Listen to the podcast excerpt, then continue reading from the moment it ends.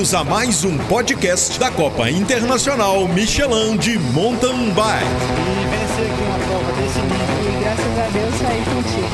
Acho que a Copa foi a porta de entrada para o Michelin no mercado de bike no Brasil. A Copa Internacional é prioritária para ser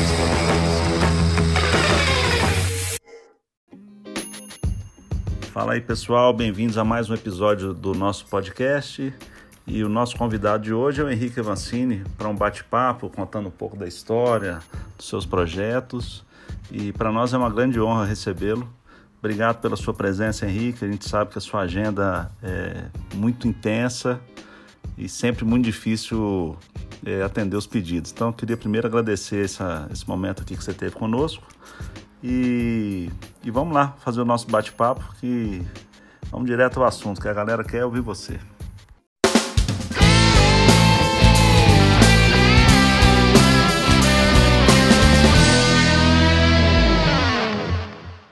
Vancini, então vamos lá. Primeira pergunta, é, a sua história com a Copa Internacional Michelin é muito longa, né? Desde as categorias de base, enfim, desde moleque que eu vejo você lutando aí por vitórias, né? Em Araxá, por exemplo, né? Desde que a etapa passou a ser stage race, você nunca perdeu uma prova, né? Então você está invicto. E as situações foram muito diferentes, né? Um ano é, o Catriel estava muito forte e veio para disputar com você. O outro ano quem estava muito bem era o Davi Rosa. E, enfim, cada ano você tem um ali, né? Cocuzzi. Então, cada ano você tem uma batalha diferente com um atleta diferente, né? Isso mostra muito que você tem mantido o seu nível de concentração, de competitividade sempre no extremo, né? E aí, perguntando sobre Araxá especificamente, né? O que que que, que você fala de Araxá, dessa sua carreira lá? Qual que é o momento mais bacana? E o que, que você mais curte em Araxá? Bom, prazer falar com vocês.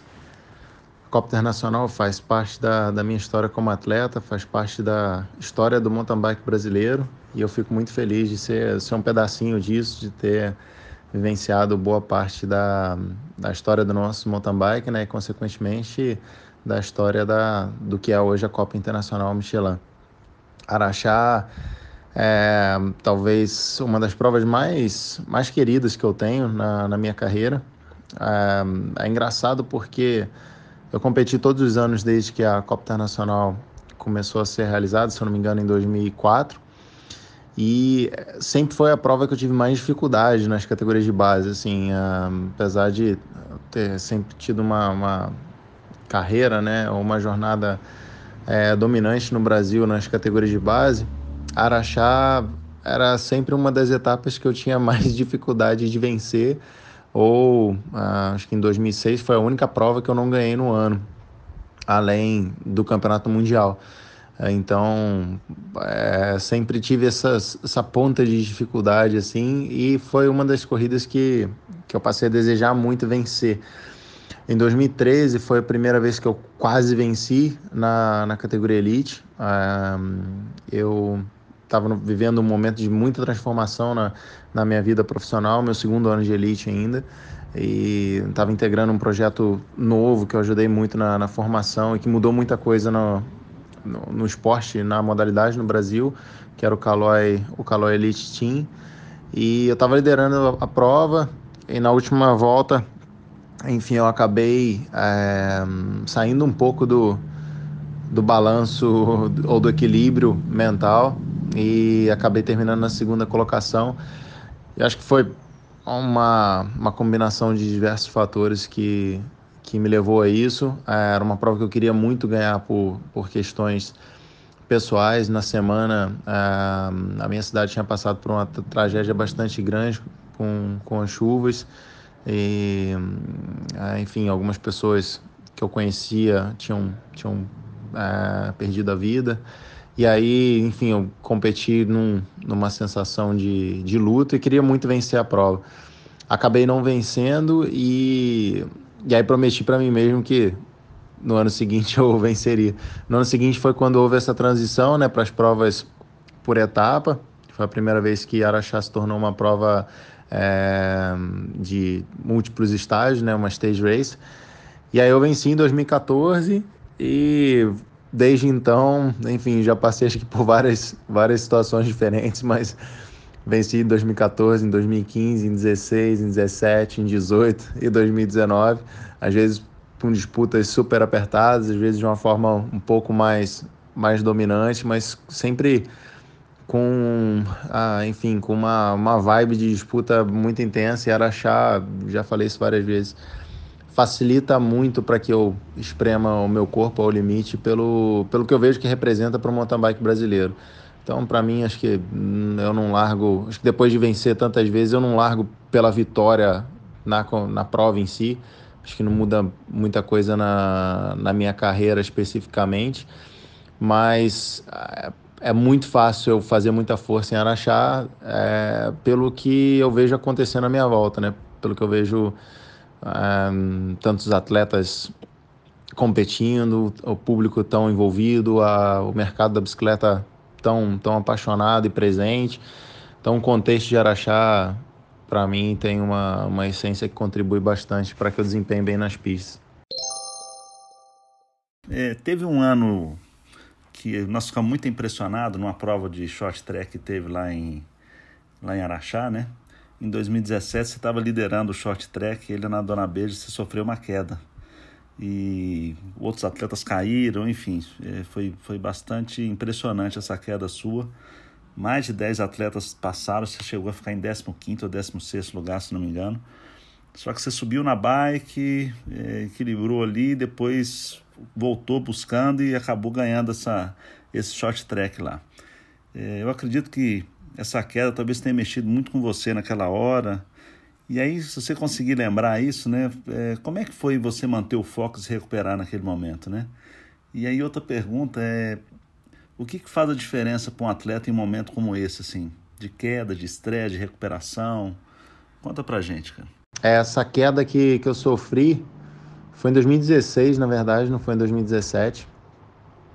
E essa queda que eu sofri em 2016 foi foi, foi um episódio interessante, assim, o Araxá naquela época é, era logo antes do Cape Epic, então tinha um grande compromisso, a primeira vez que eu estava competindo na prova com o Manuel Fume, que eu competiria na, na, na semana seguinte, então é, eu entrei na prova com uma, com uma certa cautela, e isso é um estado muito muito perigoso para um atleta, sabe? Você entrar na pista com muitas dúvidas do que, do que pode acontecer, e aí eu lembro que, que eu estava, acho que na, na segunda colocação, é, no short track, acabei caindo, é, caí de, de peito, foi um, foi um tomo bastante forte até, eu tenho, tenho cicatriz na boca aqui até hoje, é, e fui, fui de cara no chão, e levantei na hora deu, deu uma minha virada na chave ali de que é, é um, um, princípio que eu sempre tenho, não importa que prova que seja, qual a situação que seja, botei o numeral no guidão, vou competir. Então não, não, não gosto dessa, dessa postura de às vezes você é, se esconder um pouco porque você tem objetivos maiores ou é, qualquer outra coisa do tipo. Então acho que essa é uma postura que eu tenho nos meus planejamentos, obviamente, mas na hora que alinhou, largou, independente da, da minha condição, independente do, do que for o meu estado ali, é, é eu eu tento virar a chave e, e, competir no meu, no meu melhor. E aí foi o que aconteceu ali naquele episódio. Uh, acabei ficando, né, deu, deu, aquele meu, meio que estalo. E aí foi meio que uma necessidade minha, assim, eu tinha que ganhar aquela prova ali para, ah, enfim, para não ficar com nenhuma nenhuma sensação ruim comigo mesmo. Uh, e aí foi interessante assim a corrida porque eu acho que eu caí para 15 colocação, algo do tipo. Aí eu fui ganhando posições de, de maneira assim bem progressiva até, até vencer. E aí depois venci mais uma vez na, na, na classificação geral, que foi a minha terceira vitória na, na geral em Araxá. Bom, você vem numa crescente de rendimento nos últimos anos é, e a gente fica muito feliz por isso, né? Você vê o mountain bike quando tem etapa de Copa do Mundo aí que vai ser trans, né, que sempre são transmitidas, a, a galera fica em peso assistindo, torcendo. São movimentos aí que a gente até já conversou algum tempo atrás que lembra muito aquele movimento que a gente tinha quando o Ayrton Senna ia correr. É, é o mesmo sentimento que eu tenho hoje, assim, da galera se mobilizar para ver suas provas lá e, e delirar com, vendo você liderando e brigando ali pelas primeiras posições. E, e, nesse período, né, você levou a maratona de 2018, o campeonato mundial, que foi uma, alguma coisa assim espetacular, não só para você, mas para o país. Terceiro geral na Copa do Mundo 2019, cara, brigando ali intensamente com, com o Nino e outros atletas ali pela, pela, na disputa das posições. É, na sua carreira, existiu um momento que foi um divisor de água assim, para esses resultados estarem acontecendo? Bom, o momento que eu vivo na, na minha carreira é muito bom e é bastante crescente, né? Mas quando eu olho para minha carreira in, inteira como um todo, né, desde quando eu me tornei profissional lá em, em 2009, quando eu fui para a Europa a primeira vez, eu sempre fui dando pequenos passos adiante, né? É, sempre subindo o nível. Em alguns momentos eu dei alguns passos para trás, mas no geral minha carreira foi sempre muito crescente.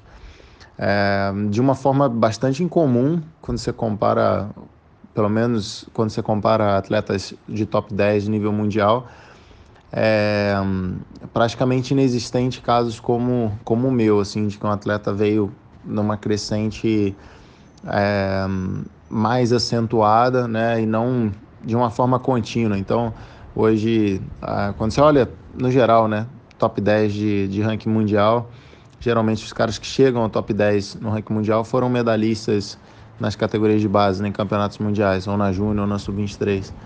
E isso foi algo muito, sempre muito distante para mim. Depois eu entrei na elite, eu ainda estava distante, aí fui ainda crescendo aos pouquinhos ali até chegar a primeira vez no top 25, depois a primeira vez no top 10, depois o primeiro pódio e até disputar vitórias em grandes competições e é, vencer um título mundial né, em 2018. E acho que foram, foram vários divisores de águas aí, foram várias linhas que eu fui que eu fui ultrapassando e eu sempre destaco que talvez essa essa evolução que eu tenha tido foi justamente por continuar aceitando essas essas quebras de barreiras, né? A continuar buscando o, o que são as minhas falhas e continuar a, tentando encontrar as soluções, né? Henrique, esse ano é ano de Olimpíada, então o clima dos Jogos Olímpicos é sempre um clima diferenciado, né? Nós nós estivemos juntos lá em lá no Rio 2016, quando estava construindo a pista, que você foi lá fazer um reconhecimento uma vez. É, e a gente sabe que esse clima é um clima bem diferenciado, é uma prova que vem de quatro em quatro anos. É, isso mexe muito com todo mundo, na verdade. E com você ainda mais, né? Você, você é um atleta que se concentra muito nas competições em geral e acaba tendo que dividir o foco com, com os Jogos Olímpicos, que tem uma exposição de mídia. Enfim, é tudo um pouco diferente. É, e você está vivendo esse segundo momento. A primeira vez foi no Rio 2016, né? E agora Tóquio. Como é que está seu planejamento para Tóquio é, esse ano? Apesar de ser uma temporada olímpica, eu começo o ano mais tranquilo do que nunca. Acho que tudo que eu vivi até aqui no ano passado é, me amadureceu bastante, então eu entro no, no ano olímpico bem mais tranquilo do que qualquer outra temporada é, também devido ao planejamento que a gente fez. A gente fez um trabalho muito bom em 2019 de testes, de uh, refino no, no, nosso trabalho que seria aplicado para 2020. Então, estou entrando na temporada sem, sem muita surpresa ou sem é, muitos questionamentos. A gente já sabe o que, que vai fazer, quando que vai fazer e aonde que vai fazer é, e não tenho muitas novidades. Então, o ambiente à minha volta é bastante tranquilizador. É, então, eu encaro a temporada de uma forma muito otimista.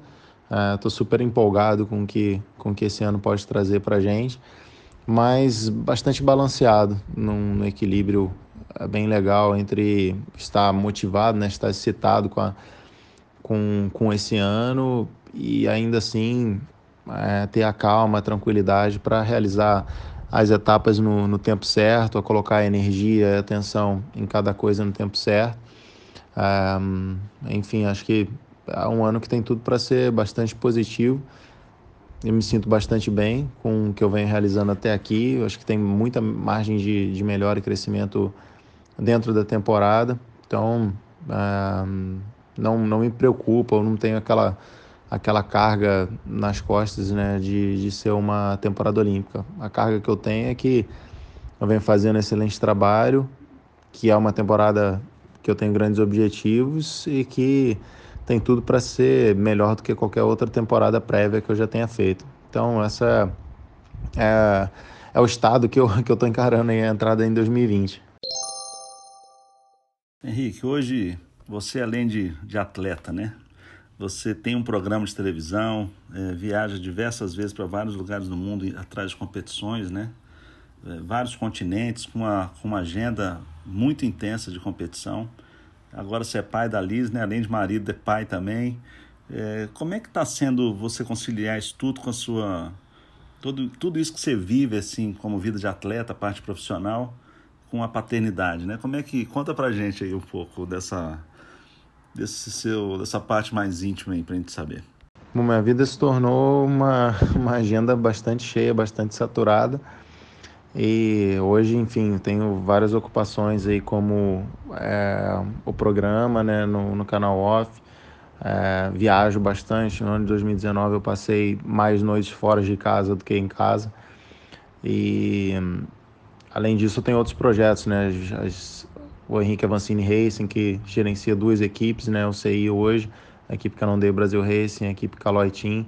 a gente tem um grupo grande de, de pessoas, além de outras frentes, tem outros projetos menores, né? projetos sociais, é, outras frentes aí de, de envolvimento nos bastidores mesmo, que são coisas que muitas vezes não, não aparecem e só quem quem está ali do meu lado mesmo que, que sabe como como é a minha agenda, como é a minha, minha correria do dia a dia. Isso, é, enfim, acho que é bastante anormal para um atleta de alto rendimento, mas foi algo que eu abracei como missão e que foi crescente juntamente com, com é, o meu papel como atleta. Então, quanto maior o meu destaque como atleta, mais possibilidades eu consigo ter de, de fomento ao esporte e eu abraço isso. É um jeito diferente de tocar a carreira não diria que é melhor nem pior, é bastante diferente, é pesado, me ocupa bastante, é, porém acho que dá um, dá um sentido muito maior à minha carreira do que só vencer provas, não que isso seja algo pequeno, é, mas enfim, a maneira como eu, como eu me, me alimento, como eu ah, busco, enfim, é, estar motivado, estar é, feliz com o que eu estou fazendo e buscar energia para fazer coisas cada vez maiores e mais expressivas. E óbvio que eu acho que o mais difícil de, disso tudo não é, não é para mim, porque eu entendo isso como um, como um dos propósitos da minha vida. É, mas conciliar com a vida pessoal é o maior, é o maior desafio. Ah, enfim, sou pai de, um, de uma menina linda que eu gostaria de passar o tempo inteiro ao lado dela. É, e a minha família é muito envolvida com a minha carreira. Então é desafiador é, eles acompanharem tudo isso, eles se envolverem com tudo isso, é, porque é um grande sacrifício para todo mundo à minha volta. É, eu estou sempre numa, numa correria enorme, estou sempre fazendo muita coisa ao mesmo tempo, com muita gente uh, ao meu entorno, e isso é, só cresce nos últimos anos. E é desafiador para pessoas que não necessariamente têm a mesma missão, o mesmo propósito, aceitarem isso e continuar convivendo como, uh, como pessoas do meu dia a dia. Né? Uh, de fato, é, é um dos grandes desafios, se não o maior da, da minha vida hoje, uh, e é bem, é bem puxado, não só para mim, mas principalmente para essas pessoas mais próximas. Outra coisa que eu queria é, abordar aqui são as iniciativas que você tem sempre feito para valorizar a cultura da bike, né? Isso a gente vê que não está só no seu discurso, mas principalmente nas suas ações.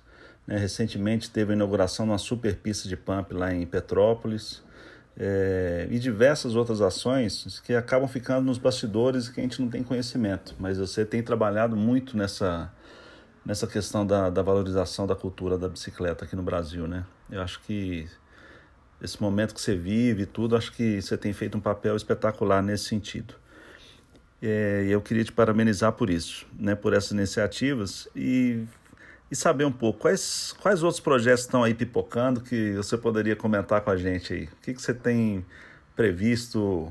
Bom, estou bastante feliz, muito contente com todas as ações que eu venho tirando do papel nesses últimos anos e tornando realidade, seja com o meu projeto né, de desenvolvimento dos atletas, outras pequenas ações com alguns organizadores. É, inaugurei agora recentemente uma pump track pública, né, um presente da iniciativa privada para a comunidade, acesso, acesso livre de segunda a segunda, num parque municipal na minha cidade. Então foi é, um projeto bastante grande que demandou muito tempo, muito trabalho meu. Mas, poxa, quando você vê esse tipo de, de ação concretizada e né, o lugar bombando, virando um pico da cidade, é, é muito especial, é, é muito legal.